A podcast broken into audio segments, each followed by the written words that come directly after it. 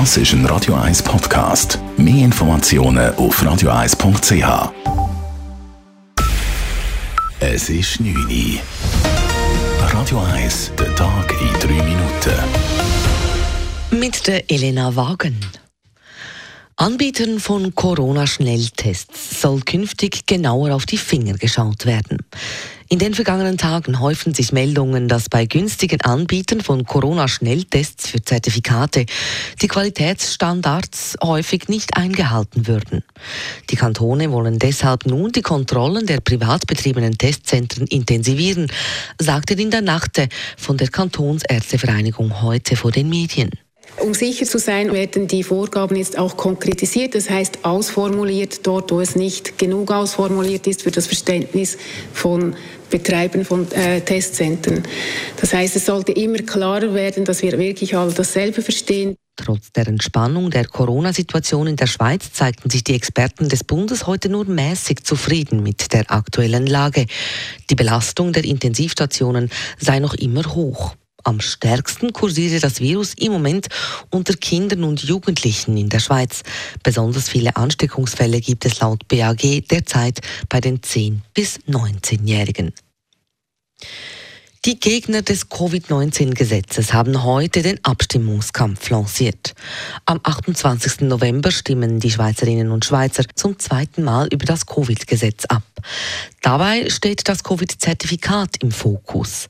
Mit der Ausweitung der Zertifikatspflicht zwinge man die Leute zur Impfung, sagte Sandro Mayer von der Freunde der Verfassung. Der Bundesrat scheut davor zurück, den direkten Impfzwang zu verkünden. Stattdessen zieht er die Schraube immer weiter an, bis möglichst viele kooperieren. Dies ist ein schädliches Vorgehen und nichts anderes als ein indirekter Impfzwang. Es ist ein Eingriff in die Freiheitsrechte jedes Einzelnen.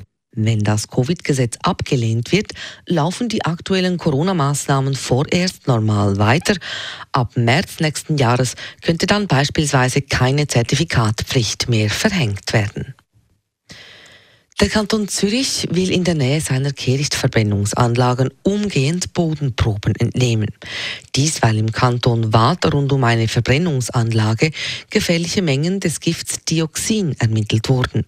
Bereits in den 90er Jahren hatte der Kanton Zürich rund um die KVA Hagenholz Messungen vorgenommen und damals unbedenkliche Ereignisse festgestellt. Die Ergebnisse dieser neuen Bodenproben werden laut dem Kanton Zürich nächstes Jahr erwartet. Konkrete Maßnahmen wie Absperrungen wie in Lausanne seien in Zürich nicht geplant.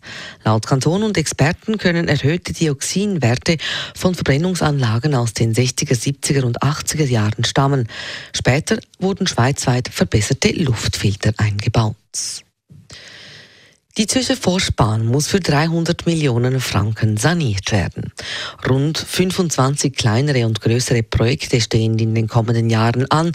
So müssen zum Beispiel alle 20 Haltestellen zwischen Bahnhof Stadelhofen und Esslingen behindertengerecht umgebaut werden. Und einzelne Streckenabschnitte werden auf eine Doppelspur ausgebaut. Außerdem werden acht neue Niederflurfahrzeuge beschafft, die 75 Meter lang sind. Radio 1 Wetter. Es kommt eine kalte Front auf uns zu heute Nacht und die bringt zwar eine kalte und nasse Nacht. Morgen den Tag durch bleibt es aber für meistens trocken. Wir stehen auf bei 5 Grad am Morgen und am Nachmittag gibt es dann bis zu 12 Grad. Die 12 Grad sind aber sehr kühl, weil dazu weht immer noch ein Brise. Das war der Tag in 3 Minuten.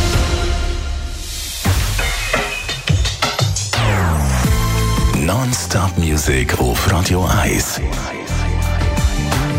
Die besten Songs von allen Zeiten. Non-Stop.